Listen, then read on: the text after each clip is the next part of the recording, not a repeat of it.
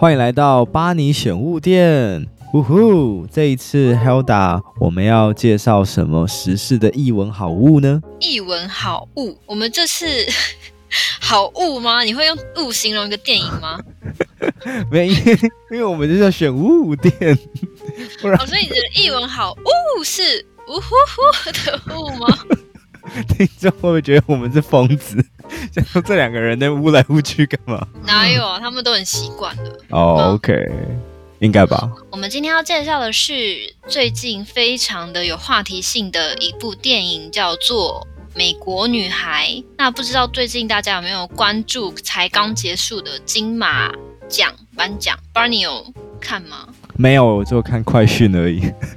这样是没有办法推荐电影。但我觉得这一次蛮多。蛮多国片都呃蛮受欢迎的，包括像近期上映的这个《月老》，然后之前呃我觉得广告打蛮凶的《瀑布》啊，然后再来就是这个《美国女孩》，这一次的电影都我觉得都蛮多元的，然后呃面向讨论的东西也都不太一样。那其实这是得到最佳影片的《瀑布》啊，它讲的议题其实也是家庭，然后母女关系的。哦，虽然我还没看，但是呢，我们今天要讲的《美国女孩》呢，她也是。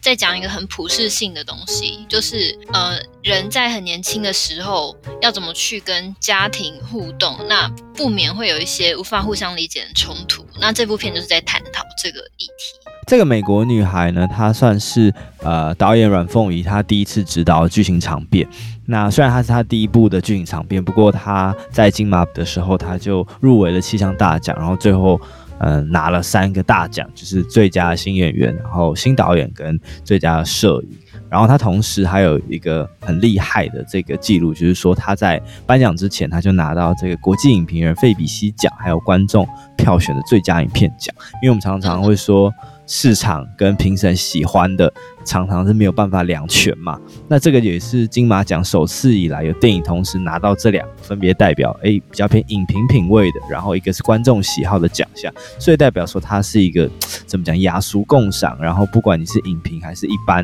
一般人，都是很容易市井小民很容易被感动的一个电影，对。金马影展的期间呢，其实我是有每天都在追，就是因为他每天的片单、观众投票、票选片单，呃，他每天观众排行榜会变嘛，他会根据前一天观众的对评价，然后每一天会改变。但是今年的话呢，其实这个美国女孩啊，她从一开始就是榜首，然后呢就没有动，就几乎一直都是榜首到。很后面，很后面，那个时代革命就是这次的最佳纪录片奖。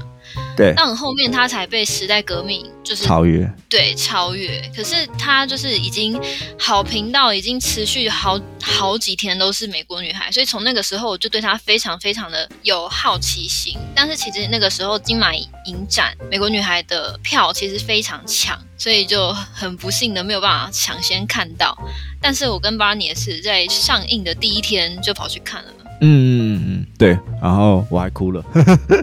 觉得很感动。对，那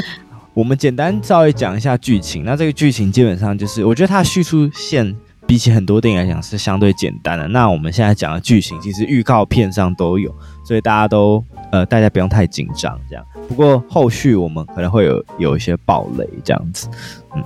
那这个电影它其实就是美国女孩，就是主要在讲说这个呃。林嘉欣她扮演这个呃扮演一个老婆，然后再讲一个家庭，就是说老公呢在台湾赚钱，然后这个老婆还有她的两个女儿，他们就是移民到美国念书求学生活。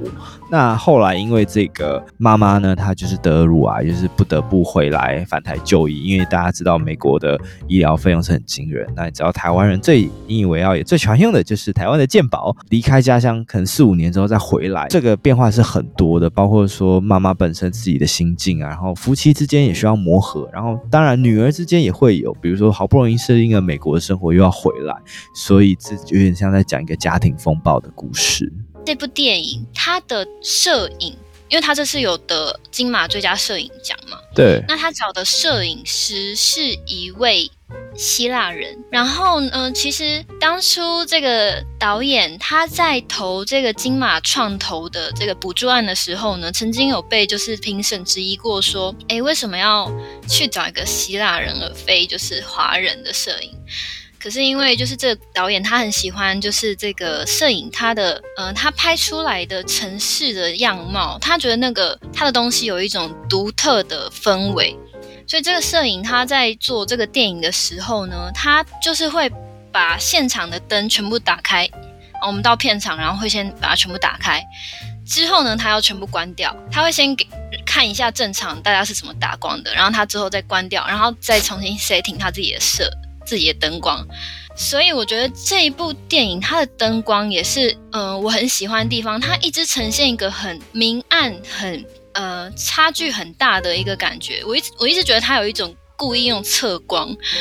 然后一直是很间接照明的部分，我觉得它就有一点间接的体现了，就是这个美国女孩她在台湾，她回来，然后一直没办法融入，一直就是内心很巨大挣扎，这种黑白两面的感觉，就是她的生活忽明忽暗的嘛，是这样讲吗？对，忽明忽暗，我觉得对他来讲是一直都很暗淡的，所以其实这个这个呃电影，我觉得它的亮度相对偏低啦，就是从头到尾都让人感受到他的失落的那种情绪。就是我记得家里的感觉都是有一点，呃，也不是比较阴暗，不然就是灯光就是比较昏黄的氛围。没错，没错，没错。但是呢，同时间他这样子的安排，又很让人有那种。两千年初期，然后大家用的可能灯具啊，然后是家具啊，都还是在一个呃，可能技术水平平技术水平比较低的那个感觉。就是像我以前我在家，我也很讨厌在我，我家浴室洗澡，因为我家浴室的灯光就是这么昏暗。我觉得它同时有兼具那个氛围，又很真实的表达那个时代的感觉，就是那个比较低科技的感觉，我很喜欢。然后还有就是，不知道巴尼有没有看到一些在就是两千年初期我们很熟悉的一些艺人啊，或是漫画什么的。哦，我觉得比起灯光，它大家会更快感受到就是音乐嘛，因为两千零三年就是华语，特别是台湾的这个华语很强盛，甚至会输出到海外，比如说像中国之类的，呃，一个黄金华语黄金年代。那个时候比较代表的人物就是像五六六嘛。五六不能忘嘛，然后蔡依林啊、周杰伦他们可能还在第二张、第三张专辑的时候，所以他的背景音乐其实就放了很多这类的一个，也不这类，他就是放了这些音乐。然后我记得还有一个场景是那个、那个、那个女儿大女儿她跑去网咖用电脑，那其实网咖也是那时候很兴盛的。东西就是大家下课可能会去开台啊，打网咖。那因为现在我觉得它也是个时代场，我觉得现在很少网咖还是在，可是很少人会去用网咖。比如说，呃，那个氛围已经不一样了，就是现在大家都会不再比较少玩什么 LOL，可能都是玩手机上那种那种刀塔的游戏，就是多人即时对战。然后可能家里的网速也够用了，我不需要再去网咖了。所以我觉得那真的就是一种。呃，我们这一代人就是可能呃八年级生或千禧世代的人，他的一个共同的一个回忆。我觉得他这一点，不管是在视觉还是音乐上，都铺垫得很好。嗯，很有同感。然后还有一个我自己本身很想讲，私心想讲，就是那个在电影的后半。嗯、呃，就是他们在家里隔离的时候，有人打电话来，那个时候大家以为是医院打来的电话，反正那场戏就是大家都在等医院打来打来电话，嗯，然后大家以为是在等的那个电话的时候，后来发现，哎，不是，是那个租租书店打来催说，嗯，嗯，你租的漫画过期了，对，那边，然后呢，那他那个时候他们租的是什么漫画？是那个玩偶游戏。对，可是那一段我反而就没有 get 到，因为可能是因为我是男生，嗯，我没有看那个漫画，我没有看那个漫画，而且我一开始是甚至不知道那个漫画，真假？但是他的漫画好像是不是很红？非常哎、欸，那个红那那在讲什么我？很少，我很少看，嗯，我超级少见到没有看过那个漫画的，我们这一代人、欸、你要你要不要跟我讲一下 那个漫画大概在讲什么？非常的复杂，它在日文叫做《孩子们的大玩偶》吧，有点忘记了。反正那个漫画，《孩子们的大玩偶》不是那个谁演的吗？那个电影，我突然想到一个很久的国片。你说的是《儿子的大玩偶》？啊，对对对对对对对，很像哎。好，你说。因为，嗯，其实我有点不太确定，它日文是不是那个？如果直翻是不是那个名字？反反正就是跟什么。玩具还玩偶有关系的，但但是为什么我说那个呃漫画它很复杂？因为它其实我觉得它就有一点点互相呼应，跟这部片的议题有互相呼应的部分。因为那个他也是在讲说，就是主角他其实从小他是被自己的亲生母亲亲生母亲抛弃的，嗯，然后所以他是在讲就是一个差不多国中。国小、国中的一个女生，她的成长故事，她明明是一位孩子，可是她却要呃非常早的就要成熟，去面对，譬如说呃校园霸凌，然后或者是呃继跟继母啊，还有生母啊，然后还有父亲之间的关系，然后甚至是说超龄的恋爱，就是因为它里面有就是呃那个女主角一开始她是。自以为跟自己的经纪人在谈恋爱，那那个经纪人可能比她大非常多，十几岁，对，所以其实那个漫画非常的深，然后我觉得就是能对应到说，其实大家都还是在懵懵懂懂的时候，我们就是必须要接受这些世界的残酷，那我们到底应该要怎么以一个孩子的身份，然后去反抗他，然后或者是去顺应他这样子，所以那边、oh. 那边就是一个。是其实是一个很小的地方啊，我只是突然想要讲一下，但没想到，没想到你不知道，就让我话题扯得有点远。对，有一些东西我真的就是没 get 到，可能 我比较没有童年吧，不知道，因为可能小，因为小时候可能我们家是可能比较管比较严，所以就比较少看一些漫画，或者是呃，我们家以前没有第四台，所以我记得我也是小时候也没有看过什么。七七龙珠或者是悠悠白书那种，就是一定要老三台有播的卡通我才知道，比如说像蜡笔小新、柯南、游戏王这种。对，所以你从来没有去过那个租漫画店？哦，有，我记得以前家里附近有一间花蝶，我以前也会去花蝶。对，后来就嗯倒了。我觉得它倒的蛮快的。对，可是我觉得这。但那个租借风格就跟百事达一样嘛，后来就是渐渐被 Netflix 取代啊什么的，所以我觉得、嗯、Netflix 跟花蝶是完全不同事，应该差了十几年。不是、啊，我的意思说那时候百视达也很红嘛，那那这个东西衰退也不是当下马上衰退，可能也是过十年，嗯、比如说二零一零年的时候才开始慢慢不行的嘛。有很多啦，因为我觉得刚好我们跟这个导演阮凤仪他我们的世代是有重叠的，嗯嗯嗯，嗯，是的，对，譬如说，嗯、呃。体罚，哦 我看到那个体罚的那边，我就哦，好有共鸣哦。我觉得现在小朋友如果来看这个美国女孩，应该会有点。觉得怎么可以学校这样打人，应该会觉得不可思议哦。但是在那个时候啊，就是考试没有考到九十分，少一分打一下，就是一个再正常不过的事情。然后甚至说那个老师他上课的时候都会跟我们炫耀说，昨天谁谁谁做了什么不好的事情，然后就打他屁股打了几几下这样子，是一个有还有一点病态的那个时候，因为那个故事背景是二零零三年嘛，SARS。对对对。对，那其实所以所以 Helda 小时候是有经历过体罚的。有啊，我说在学校有，是哦，你没有吗？哦，我没有像没有那么，我觉得我那时候应该已经是尾巴，因为二零零三我应该还是小学生，然后等我上初中的时候或高中的时候，那时候已经是。体罚那时候已经在改革，已经是尾巴，有一些类体罚，比如说什么罚抄啊，或者是我记得那时候有一个国文老师，他是我们班导师，一个男生，他他蛮现在想想，感觉他蛮变态的，就是他不打人，可是他用另外一种体罚，是因为我们因为以前我念私校是男女分班，然后那个老师，比如说呃，好像不会罚我们成绩的部分，可是比较像是行为，比如调皮捣蛋什么，他他的体罚方式是捏鼻子。就是就是用手指去夹你的鼻子，就是你你的手指跟食指，然后去这样啪把你夹你的鼻子。哈，听起来很怪。然后对，就是我也不懂为什么，我现在想想不懂为什么，但他以以这个以这个为傲，然后他不会觉得很恶心吗？那个青春期正对对，而且是男生，然后鼻子发分泌旺盛的，我也不时代 手上开始油油的。嗯就是罚鼻这是一个很也不会很痛，就是一种嗯，好难形容，但就是一种痛痛的感觉。可是这种啪很快，因为你像是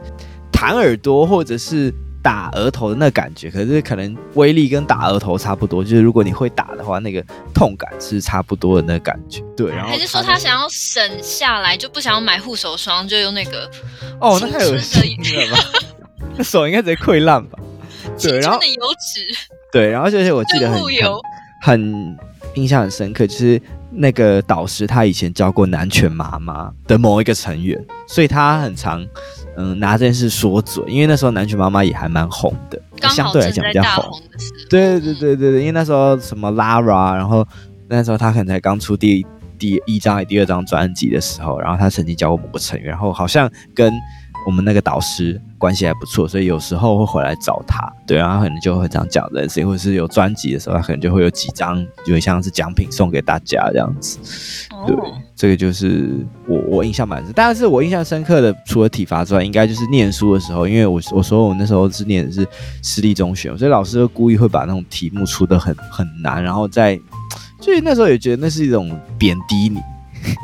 套一句话，套一句，我们上一集讲那个 PUA，如果这样讲，哎、欸，那这是一种 那个什么校园 PUA 哦，就是哎、欸，故意把考卷，我们 PUA 了，呃，故意把考卷出很难，然后来贬低你，就说啊，你看，你看你们这些人都，你以后怎么上得了？怎么，比如说什么前三志愿有什么，看考什么烂成绩，然后就故意出个超爆难的，就是就是考卷一定要有一个。一个我们所谓讲教育上有一个那个什么评鉴度嘛，就是说你出的太简单，大家都考很好；啊，你出的太难，大家都考很烂，那就没有评鉴度嘛。所以他应该是抓一个中间。可是那种私校就很变态，就故意想把那种考试出的很难，那大家可能都分数很难看，比如说什么三四十分、四五十分啊。如果真的很厉害的人，他也许就只能七八十分这样。对啊，就、可是我想要帮老师。我想帮老师说说一句话，平凡，对，因为我自己本身也当过老师嘛，对，那我也有出过考卷经经验，对，然后有时候我会觉得，哎，我出的应该很简单才对啊，可是学生都跟我反应很难，哦、认知落差这样子，对，因为当然是每一个人出题的方向都不一样，可是我觉得有时候学生上课的时候不爱问问题，所以老师也不太确定学生问题在哪。好，我们扯远了，我们再 我们再聊回来。嗯嗯嗯，但我觉得其实这个就跟我们观影者的共同经历就有关系，就是为什么？当然，就像 Hilda 前面讲，就是他在呃剧情的安排跟对白的口语生活化，让我们觉得。很不违和以外，那同时也可能是因为导演的身份背景刚好跟我们是同一个时代的，所以我觉得这个这一点是可能我跟 Hilda 看起来觉得特别觉得有感觉的一部电影。对，我觉得他的细节，然后他考察都是非常的有用心的，而且我觉得这要再提到说这个电影它的工作人员的组成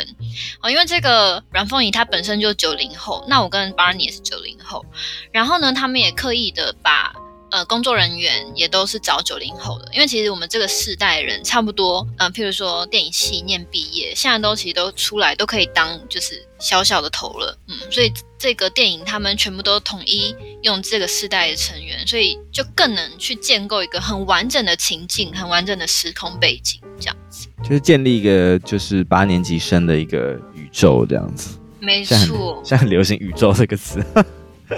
你要说建立一个八年级生的 meta，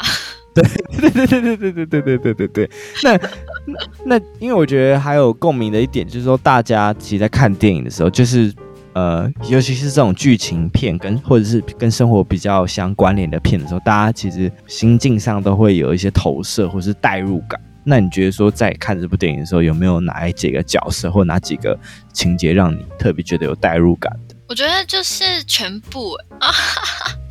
我觉得太多了，已经没有办法一一细数了。因而且我觉得，就是妈妈、女儿跟妈妈吵架，然后女儿放狠话，然后爸爸本来出来要劝架，就听到女儿讲话那个，然后会变成爸爸开始揍女儿，然后妈妈又说：“你不要打了。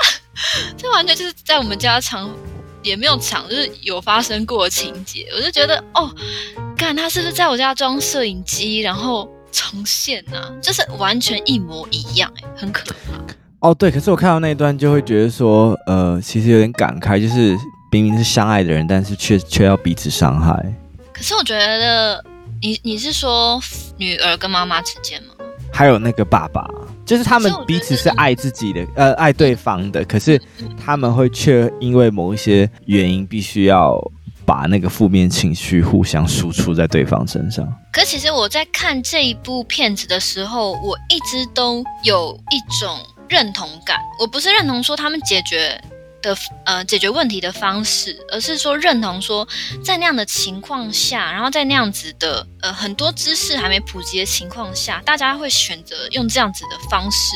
用这样的言语去解决，我是完全可以理解的。但是当然，当然我们现在就是回头来看，已经长这么大了，我们知道说有一些地方，其实你只要换一个角度，然后去跟对方沟通，你可能就可以解决了。可是当然，这也是扯到说。一个十四岁的孩子，尤其是他在面临这么大的环境的转变下，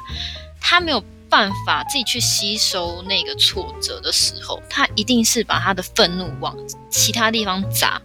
尤其是又在妈妈给了他非常多负面情绪的情况下。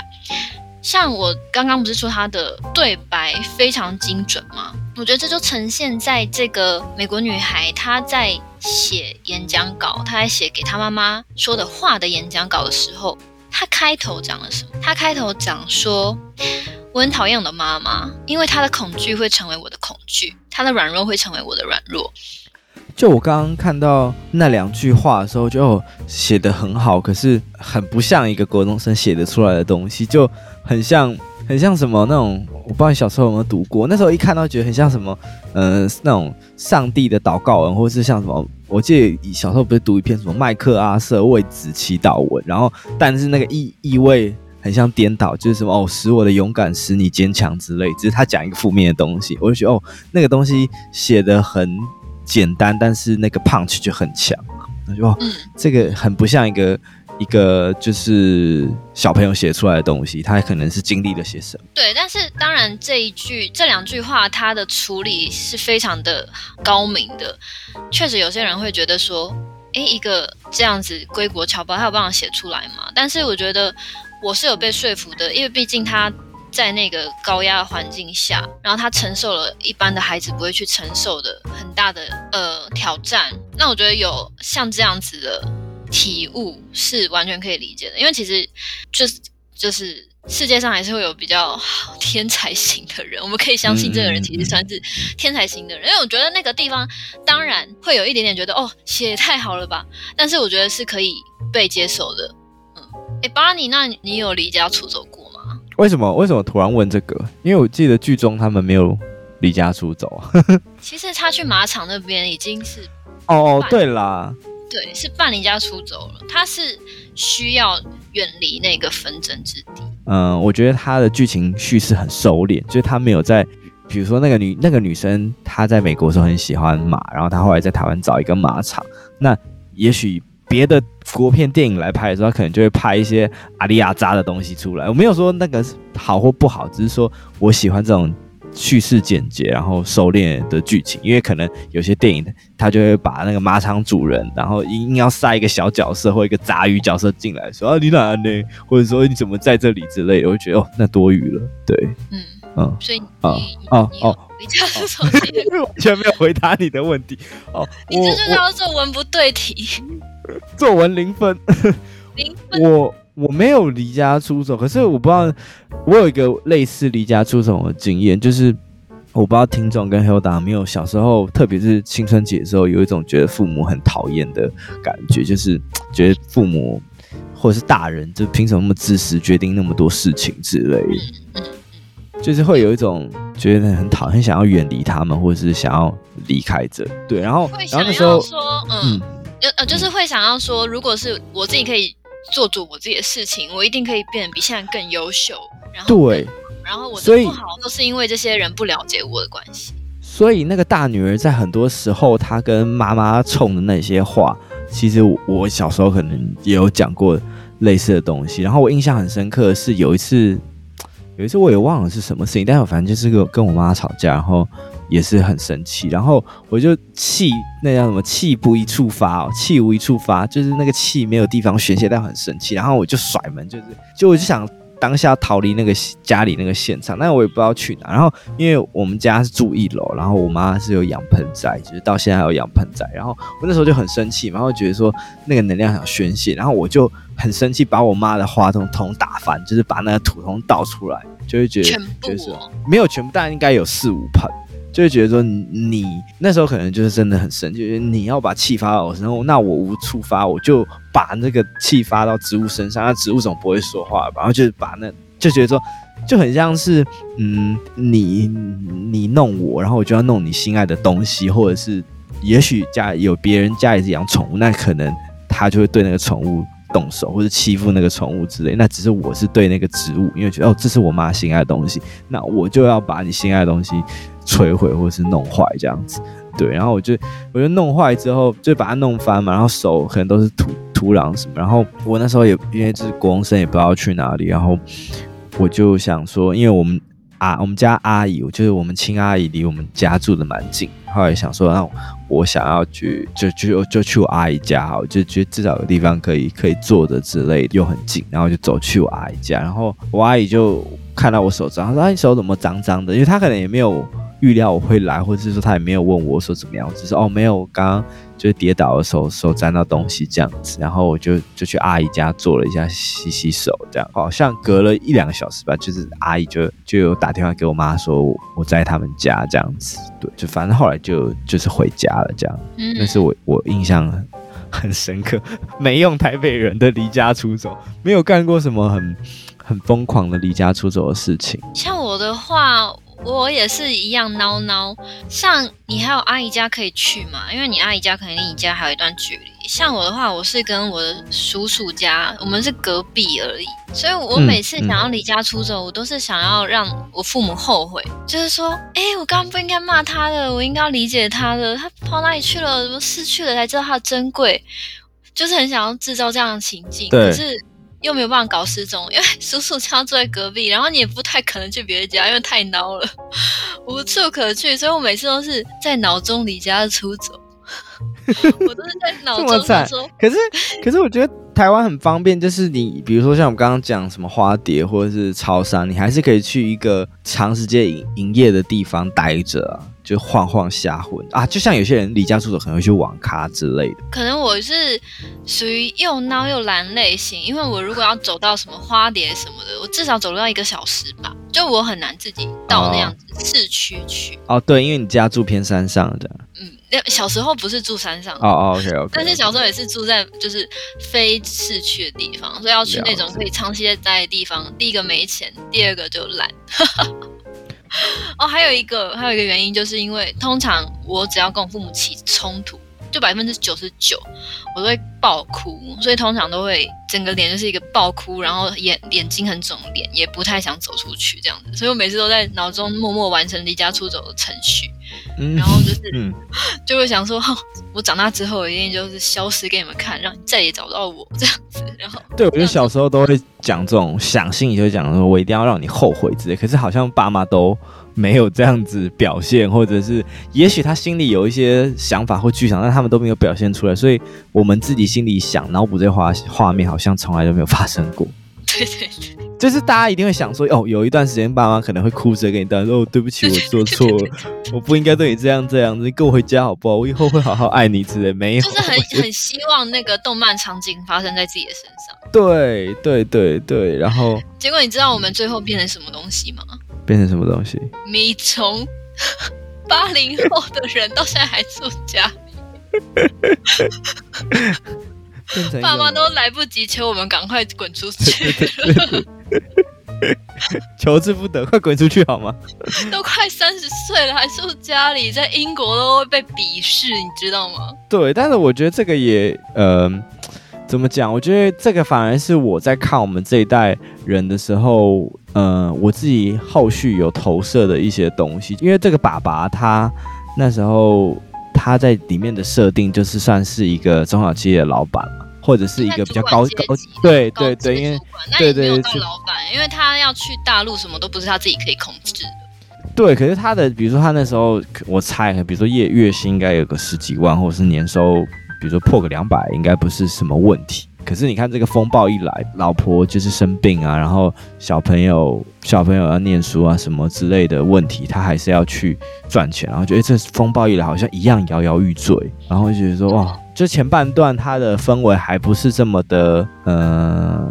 有欢笑的时候，就前半段氛围比较阴郁的时候，我觉得看了有点压迫，觉得说哦，第二就是哦，婚姻好像很难，然后更难的好像还是生小孩，还是不要生小孩好了。其实我觉得我们这一代人很多不想要生小孩，就是因为经过自己的童年，就是太多这种东西了。然后哪哪种东西？就这种家庭的一些狗屁倒灶事情啊！你不想要你长大之后，你再变成那个骂小孩的人吧？但是我觉得父母就是我们，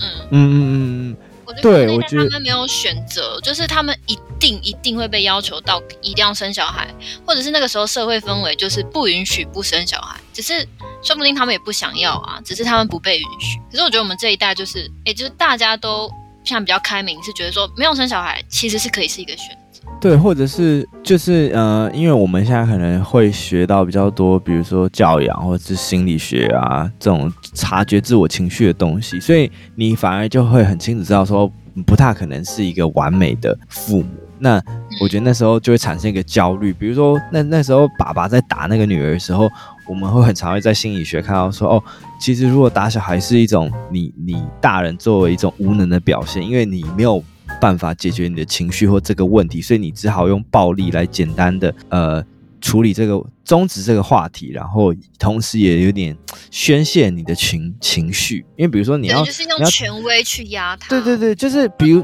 并不是说体罚一定不行，只是说很多人的体罚他会加加进他的情绪在里面，那反而就会过激或过度。对，我觉得这都是阻断沟通的一件很大的原因。对，可是理论上是这样讲，但是比如说我们。呃，换换位思考，或是当下那个时候说，我觉得我自己也很难做到说完全不生气或不理智断线，所以我就觉得啊，真的好难、啊。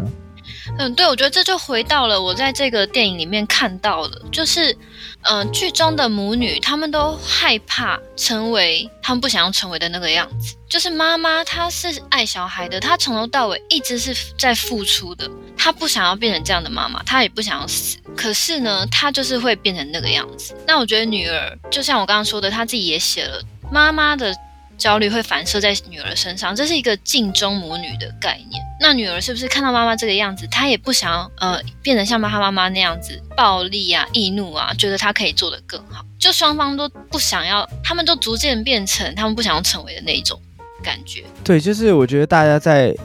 可能到我们这个年纪的时候，大家会很常面临到的一个。议题就是，比如说，你会发现你某种程度上越来越像自己的父母，然后你也许你在考虑有教养下一代，或者是呃有有生小孩的规划的时候，你一定会有两个路线，一个就是说，哦，我一定不要像，比如说一定不要像我爸那样怎么样怎么样，或者是你一定觉得说，哦，我一定要做一个什么样怎么样的人，可是你最后会发现说，你要么就两个路线，一个就是。到头来，你还是像你爸那个样子的一个行为模式，或者是说，你就变成一个完全相反的极端。嗯，其实我从以前，我就是最常听到大家跟我讲说，哦，我真的很讨厌我爸，或者是哦，真的很讨厌我妈那个样子。可是我好像就是那个样子。对，就是有一天突然发现说，嗯，嗯，像我也是最讨厌我爸会做很多事情，可是呢，我最讨厌的也是我妈。或是我姐持续一直告诉我，你跟你爸这没两样。我每次听到这个就会爆炸。然后其实我前男友也是，我前男友也是，他很讨厌他爸怎么样怎么样。所以他说他的地雷就是他妈妈跟他讲说，你不要再学你爸什么，他就会崩溃这样子。对，我觉得大家这个真的是一个很难的课题，就是嗯、这个电影某种程度上也是在跟自己的。呼应说，跟自己的原生家庭去和解，或是去跟自己小时候可能过不去的那个坎去和解。我觉得这个算是呃家庭议题的电影中蛮见的一种，蛮常见的一种自我投射。嗯，那我想要跟大家分享的就是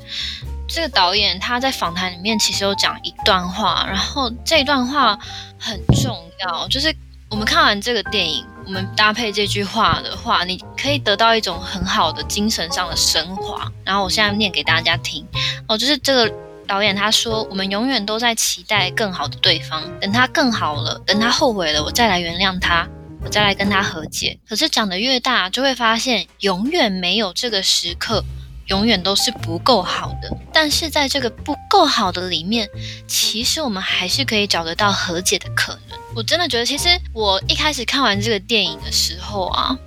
我还没有看这个他的相关的报道。我在我的心中其实就是这一段话。我在整理的时候，因为其实我跟我母亲的关系是，呃，的沟通其实并不算是很顺利。可是我觉得我看完这个电影之后，我觉得我跟我我我母亲的内心其实有很大程度上是拉近了很多的。我是说真的哦，就是我以前对我妈妈很多不谅解的地方啊，我在看完这个之后，其实我觉得我我有得到就是被救赎的感觉。我很多地方我现在都自己都过掉了，所以这就是我觉得为什么我我我其实蛮推荐大家去看，尤其是有很多家庭议题的人去看。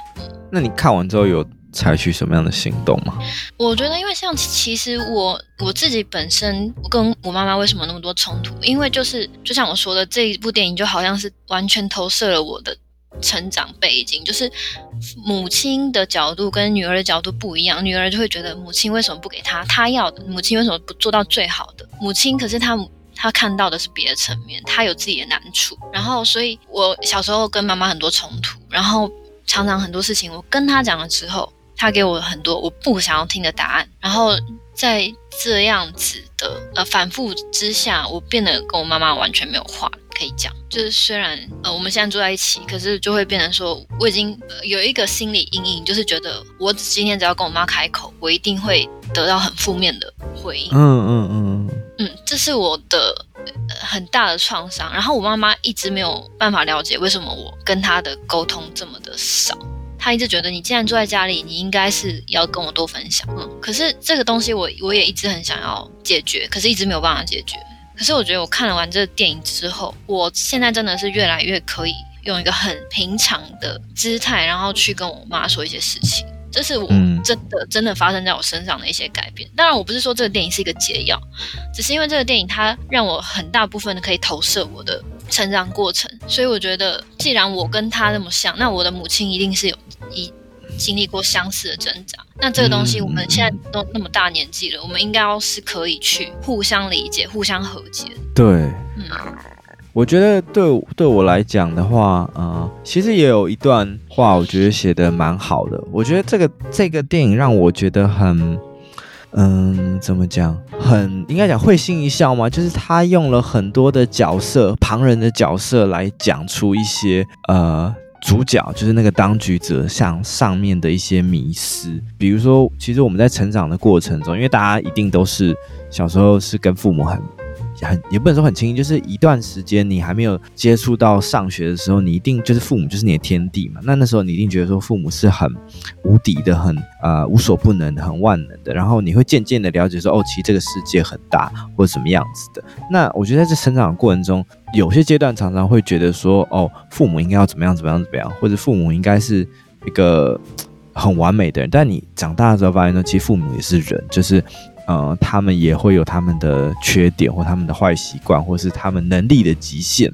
不，不管是不管是比如说我们讲钱啊，或者是社会地位或什么的，就是他们有他们自己的议题。这个是呃，我觉得这个电影里面又再让我去想到事情，就是。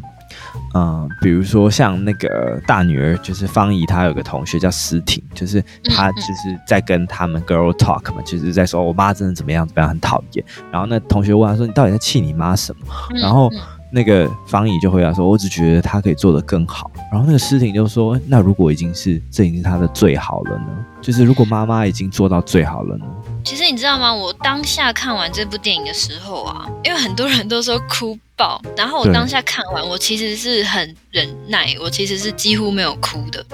可是这一段呢、啊，我事后，尤其是我在写、重新整理我们今天要讲的东西的时候，我想到这边的时候，我都一直泛泪。就是我觉得它真的是一个，就是。后坐力很强的电影，嗯，因为其实这句话它非常的轻，可是又很重。但我觉得这东西是要你要慢慢去消化它，你才知道说他真的讲出来了，妈妈讲不出来的东西。对，就是没有人天生会做父母，然后父母跟小孩都是在彼此的学习层。对，嗯，那我觉得如如果我们这一辈，因为我们这一辈刚好就是怎么讲，也不能讲比较衰，就是刚好是呃我。我们在教养小孩这一块，有更多的资讯，或者是更多的开放式的教养，那也许有时候你反而会对自己有个更高的期望，说哦，我既然都已经有这么多育儿或者是什么方法，我想要当一个完美的父母。但我觉得，呃，首先你要自己先放下这个期望，就是因为一定不可能，所以。先放下自己的这个期望，你才不会一个第一个是把过多的压力跟期望加注在是自己的身上，然后同时也加注在小孩身上。哎，那最后我想要就是请 Barney 分享一下，这电影你愿意给他打几颗星，或是你的推荐度是多少？其实我们做电影，嗯，这个算，嗯，我如果没有记错的话，记错有点尴尬。但我记得节目频道里面我讲过的电影，这应该是第三部，就是除了上一部讲那个呃倒霉 A 片和疯狂性爱，哎，不我讲错，疯狂 A 片和倒霉性爱。然后我们之前之前还有看那个迷那个迷失安迪一个呃林心如导的，算是一个马来西亚片。但那那几部我觉得我都讲的比较语带保留，就我觉得它有点美洲不足的地方。但我觉得这一部片，我觉得真的是五星推荐，五星吹捧。嗯，对。那我觉得有三个原因，第一个就是我讲，就是他不洒狗血，就是剧情收敛在几个重要角色不不俗烂的结局，因为他最后的剧情原本是要。呃，这个大女儿方怡准备了一个演讲比赛的演讲稿，讲给妈妈听。那如果原本她的预期走向是哦，妈妈真的来听了，然后他们上演母女大和解，我就觉得哦，那太恶心了。就是那恶心不是说哦这样，我的恶心的意思只说哦，他太反人性了。就是我了解说拍剧情或者是拍电影一定都会被浓缩，可是这个东西就是恰恰我们在台剧上会看到，就是说人的。习性或者是习惯都是积累而成，你不可能因为一件事情就马上反转，那那个就太反人性，那就太跟现实脱钩了。所以他留了一个开放式的结局，我就觉得很好。然后他也没有加太多不必要的角色，比如说有些人可能在那个方怡打网咖的时候，诶，会放一些杂鱼角色进来，那我觉得那些东西都会太过于稀释掉。剧情的部分，所以我觉得这个它的叙事线收敛在这几个主要的角色，然后衬托一些配角，我觉得是很棒的。然后第二个就是说，因为它是属于我们这个千禧族群，可能七八年级生的一个成长记忆，然后他讲了很多家庭的东西，所以我觉得。呃，这东西本来就会比较共，呃，相对也许在更小，你比如说呃，两千年后的人，他也许共鸣度就不会那么强。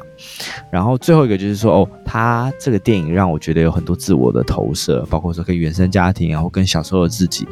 那我觉得这个是，呃，他三点让我很喜欢的地方。我也是一样，我觉得就是五星满点，请大家真的务必要去看。然后我觉得刚刚 Barney 提到一个很好的点。因为其实巴黎不是第一个有这样子的回馈的人，我有看到其他人写的感想，就是说很多人就是我们在习惯好莱坞的套路下之后，对于这个所谓的电影式的冲突解决法，都有一种很高的违和感嘛。譬如说，好莱坞最喜欢就是大场面呐，就是可能万众瞩目下，然后大和解这种的。但是我们就会觉得说，你没有解决问题呀。但是这就是为什么我们那么能投入这个电影，因为它的不管是冲突的成因，或是你怎么去解决，或是你当你遇到这个状况的时候，你要用什么其他情绪去掩饰你真正的情绪，不管是什么。它都是真实的，还有我们解决它的方式也是真实的。我们不会用，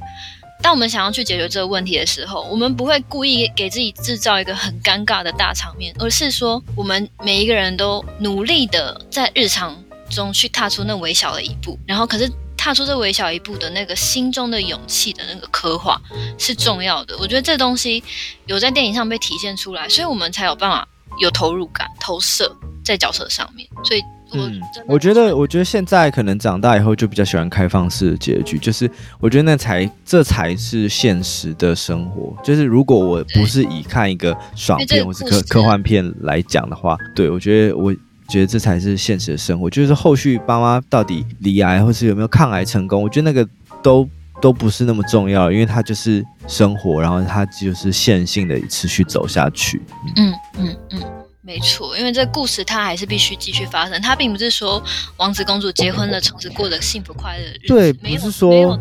对，不是说妈妈就就是抗癌结束了，那就就像妈妈讲，抗癌可能还会再复发，或者是夫妻之间还是会有婚姻磨合的问题，然后小孩还是一样会有，比如说以回来台湾之后磨合的问题等等的。所以我觉得没有办法一刀切说哦，一下就是个 happy ending。嗯，那所以我们两个就是。一致五星推荐嘛？对，推荐大家就是可以去看。然后如果之后嗯有有上串流的话，也许大家也可以再跟你的家人一起看。嗯，我觉得跟家人一起看还蛮不错的。其实我也蛮想要送我妈电影票，嗯，让她去看。Okay, 好，但我觉得我觉得前面我们讲的东西都比较比较怎么讲沉闷，不是沉闷就是阴。比较沉重一点，因为毕竟什么家庭的议题。但我自己有看这个电影，我觉得有几个比较有趣的一些嗯、小冷知识可以跟大家分享，就是一些 fun facts。对，比如说那时候不是那个呃方怡有一个老师嘛，就他有个班导师。然后我那时候看到那个班导师，然后想说哦，宋芸樺有演啊，他不是才刚拍完《月老》吗？然后后来演员表出来之后，才发现说哦不对，那是夏雨乔。我刚刚就想说什么宋雨桦，我以为是夏雨乔。我想说干我的脸吗？对，因为大家都说宋芸樺跟夏雨乔很像。然后我那时候，因为我记得宋宋芸樺演很多呃国片或者是相关的台剧嘛，所以我下一次不会想要夏雨乔，我下一次想哦宋雨桦客串一角合理。然后后来看了演员表说，哎，不对，那是夏雨乔，所以天啊，他们真的好像。就是如果今天演员表写宋云画，我就会相信那是宋云画。哎，对。如果演员表写宋云画，你就不用相信，事实就是他。啊，对对对对对对对啊！这是夏雨乔。嗯，夏雨乔这不是在画画，应该很忙啊，怎么的有空演老师？对，然后然后我还有看看到一个很有趣的点，就是因为那个角色是呃一对姐妹嘛，然后。呃，那个姐姐她其实是是一个素人，然后她就是那个导演他们那个团队从美国学校找来的一个素人学生，然后担担纲女主角，然后她就是也算是一个很强的一个演员，就是怎么讲很有天分吧，就是演姐姐在家里是老幺，没有当过姐姐的角色，可是反而演妹妹这个林品彤，她在家里反而是排行老大，然后觉得嗯、很有趣，就是他们透过这个戏剧，就是演了一个人生不一样。就是不可能没有办法当到的一个角色，对。可是我必须说，这两个演员都演的超好的。我常常都在想说，台湾既然有那么多优秀的演员，为什么我必须有时候被逼着看一些屎一般的演技呢？呃，你说哪位呢？以下开放唱名。你说谁演了？屎到不想记他的名字，不好意思。OK。对，嗯、不需要把乐色记在脑中。然后，然后像，嗯，嗯你说，没没什么，我只是想讲说，我们应该要多去，因为像我觉得这次他把最佳新演员给这个方玉婷，我觉得就很好嘛。我们应该要多去欣赏这样子的好的演技，非常自然，可是又细腻的演技，而不是一直去吹捧那些洒狗血。啊、呃，对对，可能，但是那些人可能也许有一些商业。票房或是嗯，maybe 流浪流量的保证之类的。嗯，反正我们并不知道那些人是谁，所以没关系。哦哦哦，不特定人。但我觉得方玉婷或是这这样的素人有好的演出，其实跟有没有一个呃老演员或资深演员去带他们，比如说像这一次饰演爸爸的，还有饰演妈妈的这个林嘉欣，我觉得他们在引导整个氛围起了很大的作用。嗯，确实，他们两个也是不知道怎么讲，我只能用演得好这三个字形容。而且后来我去查资料，我发现就是这个演妈妈的这个林嘉欣，她是金马史上首位这个三满三呃大满贯的演员，就是她有拿到最佳女主角、最佳女配角跟最佳新演员三个入呃得得奖，这不同片了，但是就是她有拿到这三个奖座，就算很厉害。嗯。对，然后还有一个，嘿，你说，嗯，然后因为那个其实林嘉欣她本身也算是啊、呃，就她妈妈他们以前是加拿大，所以他他的那个背景，大家就会觉得说，哦，她有很多呃。相似的经验，比如说他那时候回来台湾的时候，他就是回忆自己的中文很不好啊，然后妈妈可能会跟他说：“哎，这个卫生纸不能冲马桶嘛，这这里不是加拿大之类，因为就是卫生纸国外的那个会分，就是放在水里面会溶解嘛，台湾的有些会堵塞，所以就是一些文化上的冲击。所以我在猜，这也可能是他愿意接演这个剧本的一个原因，就是可能对他来讲也有一些共鸣。哦，还有一个我想要特别提出来讲一下，就是。那个妈妈在一场那个倒垃圾的戏啊，她叫错女儿的名字。哦，对对对对对。然后我合理的怀疑剧本没有故意写错，但是是那个妈妈真的叫错，就是就是演员演员不小心叫错。然后可是我觉得我不知道到底是演员失误还是剧本这样写。可是我觉得如果是演员，如果是林嘉欣失误的话，那个演妹妹的演员他对应的很好，他直接跟我说，嗯、他直接回说不是方怡是。方安哦，对，不是方怡，是方安娜。对对对，对，这样子对。然后我觉得哇，这个太太太有共鸣了，因为我妈甚至是我阿姨。甚至是我姑姑，就是反正有生超过一个小孩的妈妈，我超常看到他们在叫错小孩名字的，超常。特别又是如果是那个姐妹或是兄弟的话，特别惨吧。对对对，然后那个时候我合理怀疑就是林嘉欣她真的笑场，可是那边就好自然，我好喜欢那边哦。那边我真的，一瞬间我觉得我就站在那个客厅看他们对话，嗯，我觉得我整个融入进去了，就是那是我特别喜欢的场景。对对，然后还有最后的结局，就是最后就是女儿方怡嘛？还是方安？对，方怡方怡大女儿吧。对。最后，大女儿不是躺在妈妈的脚上，让她掏耳朵吗？对对对对。然后那边，她虽然是她选择用无声的，她没有用刻意用音乐啊，还是什么去堆叠那样子的情绪。可是，当那个妈妈讲出来，你还是觉得这里不是你的家吗？的时候，有很大的东西冲击到我。然后我那个时候就跟在心里跟自己讲说。天啊，这高潮营造太好了！就是他用非常简洁的元素，但是他立刻把那个剧情的冲突带到很高很高的地方，然后而且他收敛的也很好，在那个地方呢，就很快就接到结尾了。嗯，那边我真的觉得，就算是很有经验导演，也不见得有办法把这个呃高潮做得那么好，而且又那么的不洒狗血。那边我也超级喜欢的。我那边我就是，我看到他的处理法，我整个就是有一种震慑的感觉，就是说，天啊，这么一个新导演，他怎么有办法处理的那么干净，可是又那么的有有力有效这样子？那除了这个美国女孩以外，你你看完以后有没有觉得有一些可以延伸讨论的电影，或者是可以推荐给大家？好，我可以跟大家讲一下，就是有一些比较有名的，也是在讲。可能母女啊，甚至是母子关系的电影。然后第一个就是《秋光奏鸣曲》，这《秋光奏鸣曲》呢非常非常有名。然后它之前金马影展忘记第几届了，也有也有呃播放。现在的话是比较找不到。然后他这个是在讲说妈妈对女儿造成的阴影，女儿永远没办法超越妈妈。然后他们要怎么去在这阴影之下冲突，最后和解。然后还有高跟鞋，这是那个阿莫多瓦的电影。然后他高跟鞋现在应该在很多串流平台可以看到，这个也很很经典。那他在处理的东西呢？诶，跟《秋光奏鸣曲》几乎一模一样。然后我觉得可以看。然后还有剩下的。有一个喜福会，嗯，喜福会呢，它是在讲，呃，也是移民美国的四个华裔女性，她们怎么在美国的这样子社会氛围下，对华裔的不友善情况下，怎么去跟自己的子女互动。然后这个电影的也是有得到一些奖项，嗯，然后还有，嗯，其实我觉得这个就跟那个这个导演阮凤仪她之前拍的剧情短片，我觉得。对，也是有点像的，因为姐姐是在讲说，呃，他们那时候也是妈妈跟着女儿到美国美西移民的时候那一段时间，然后呃，他们所遭遇到的一些比较辛苦的生活。嗯、那我觉得这可这可能也是算是，嗯，它的脉络是跟美国女孩有一点接近的基础上下去建构的。嗯嗯嗯。嗯 OK，那巴尼有没有想到相关的可以推荐的电影？我觉得第一个，因为这个在讲移民的